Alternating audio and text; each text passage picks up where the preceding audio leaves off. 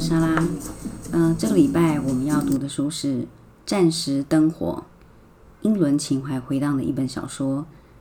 呃，这本小说是麦克·翁达杰写的书，然后他写过呃一个月亮与六颗星星，还有就是猫桌上的水手。然后最让大家知道的小说应该是《英伦情人》，你应该看过《英伦情人》的电影。或者，如果你没有看过的话，可以先把它找来看一看。他荣获布克奖跟加拿大的总督奖。那《战时灯火》这本书呢，也在二零一八年入围布克奖。然后同年，他又以《英伦情人》获得黄金布克奖。那这两本书都是在写二次大战的时候那个大时代里面的故事。那《英伦情人》写的是呃秋冬季节包覆着情绪。如果你真的很喜欢这部经典的话，那个感受大概就是这样子。那么《战时灯火》应该就是，如果你很喜欢《英伦情人》，然后有我刚刚讲的那种情绪的话，《战时灯火》应该就是你等了好多年，想要继续那种深度情怀的小说，那你就可以看《战时灯火》。《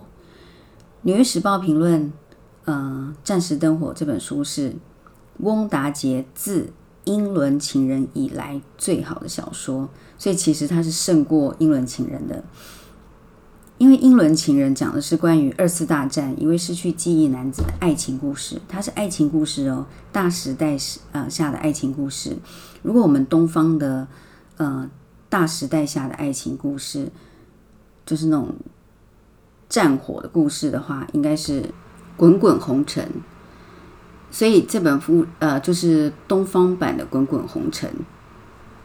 英伦情人，我们刚刚讲，它是关于二次大战一位失去记忆男子爱情故事嘛？那这个失去记忆的人呢，他回想他失去的，他是用蒙太奇的手法跟倒叙的手法回想他失去的爱情，然后死去的爱人，最后他恢复了记忆，然后他赶上那些抓不住的过去，最后他选择安乐死。他是一个很悲剧的，嗯，爱情小说，在那个大时代下，其实也也有点在讲那个战争轰轰烈烈跟爱的热恋一样。但是当你回想那段过去的时候，你觉得死伤真的很多，然后很悲惨这样子。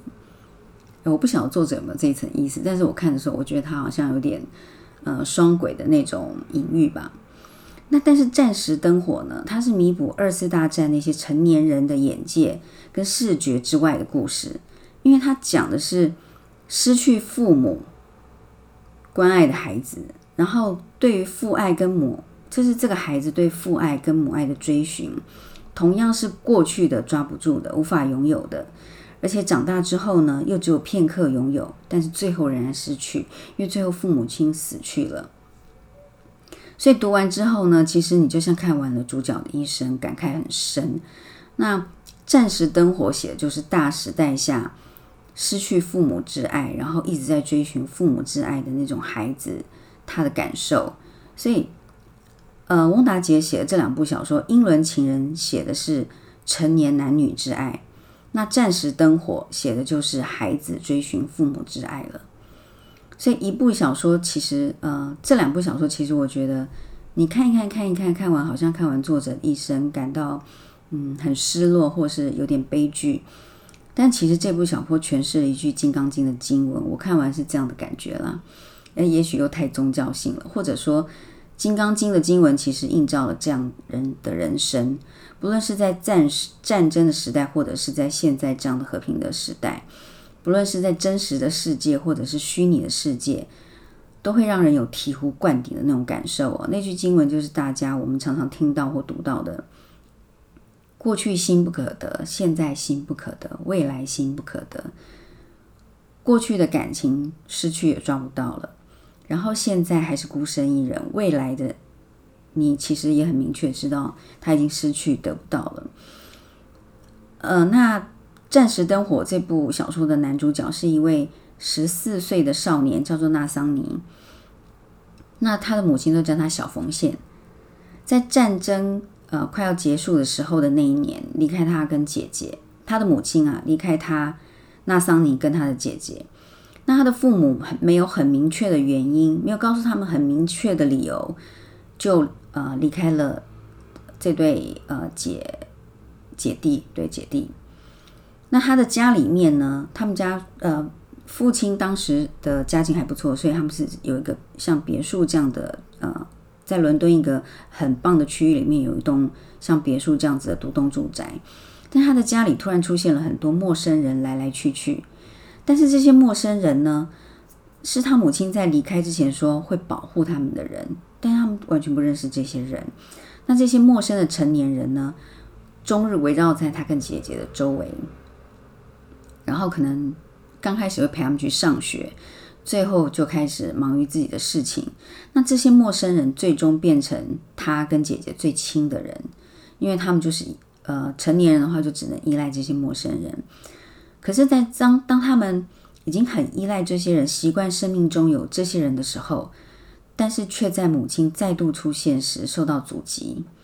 因为里面有一些人是他母亲认为的敌人，然后让他完全摸不清楚事情的来龙去脉，究竟这些人是他的朋友还是敌人。所以他在十四岁的时候，他周围围绕这些陌生人，但是他的成长经验或他的呃判断，他觉得自己的判断力或对是非的判断的能力呢，完全失控。一直到他长大工作以后呢，追寻父母之爱的纳桑尼，仿佛就在追寻人生这道谜题的答案。即使是工作，他最后也选择可以追寻母亲的情报，呃呃情报局的资料的工作，也围绕着查询母亲的真实面目与父亲的下落。所以这是一个迷惘少年的呃人生故事。所以十四岁的你都在做些什么事情呢？除了读书之外，与你最亲近或者可以与你分享秘密的人又是谁？是男生或者是女生？英国心理学家有研究，十四岁呢是培养个性的关键时刻，是孤孤僻啦、凶暴啦，还是乐观乐天，或是理性，或是情绪化等等，这些性格特征其实都在十四岁左右养成。所以十四岁青少年时期很重要的一一个数字跟年纪，而且他对人生的影响力也最大。那纳桑尼刚好是在十四岁的时候无预警的失去了他父母的陪伴，然后周围围绕一群一群成年的陌生人，同时跟着这些人呢，做着一些奇怪的行当，包括走私赛狗啊，给赛狗下药啦，走私瓷器啦。或是呃未成年的时候就帮这些成年人开车，然后在饭店的餐厅打工，偷偷进入等待出售的空屋与女友做爱等等。唯独他没有最后没有变成恶人，因为他还保留着十四岁以前父亲教导他的绅士家教。那当他成年以后，他曾经有一段时间，就是在战争结束后，他曾经有段时间终于跟可以跟母亲一起生活。但是当他再度失去母亲的时候，他发现这一切像一场梦一样。过去与他很亲密的人远离他，与他保持距离，他失去了友谊，成为孤单一个人。所以一切的一切都还是最后最后，他都还是必须一个人去承担，一个人去面对他的成长与他自己的人生。所以看完这部小说的时候，其实就等于已经看完一场电影了。它是浪漫的、遥远的。因为呃，翁达杰在写这本小说的时候，他是用着很古典，然后很远景的文字，所以你看他的文字就像远远的看着一部电影的感受。呃，文笔非常的好，然后技巧非常的高超，所以你看着那个浪漫的、遥远的，但是其其实跟你我都非常贴近的孤单的故事，就像浮生若梦一样。生命生命里热闹的场景，其实最终会落幕，最后剩下你自己站在舞台上。那是要愉快的顿悟，张开双手接受无声的欢呼，还是悲伤的走下舞台？其实全看我们自己的心态了。还是一样套句《金刚经》的著名经文，这其实就是过去心不可得，现在心不可得，未来心不可得。这是我看完《暂时灯火》这本小说的心得。然后这本小说真的要慢慢的看，然后我看了两个礼拜，然后看完之后还回味了很久很久，是一部非常非常荡气回肠的小说，但是它是跟青少年追寻父母之爱有关，而不是男女之情，所以真的是呃就是让你眼界大开，完全是另外一个视角去看待二次大战历史，呃，那个战争历史下发生的事情，还有这群人发生的事情。然后，其实纳桑尼最后发现，他那时候跟着呃这些陌生人去呃走私狗啦，呃斗狗啦、毒狗啦、给狗下毒或走私瓷器，这些其实下面暗藏的都是呃波涛汹涌的情报活动。所以他最后才发现母亲也是在呃情报的单位工作，然后他才会去呃跟情报有关的资料室。选择这样的工作，就是成年以后。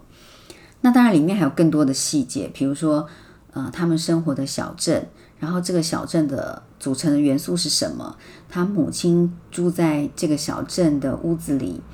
是什么样的情情况？还有他母他为什母亲为什么会走向这样的工作？其实跟他的呃祖父有关。然后这个小镇其实跟他祖父也有关，所以里面其实有很多的细节，还有他母亲。呃，成长时期的那个少女时期的浪漫，跟她母亲长大以后从事情报工作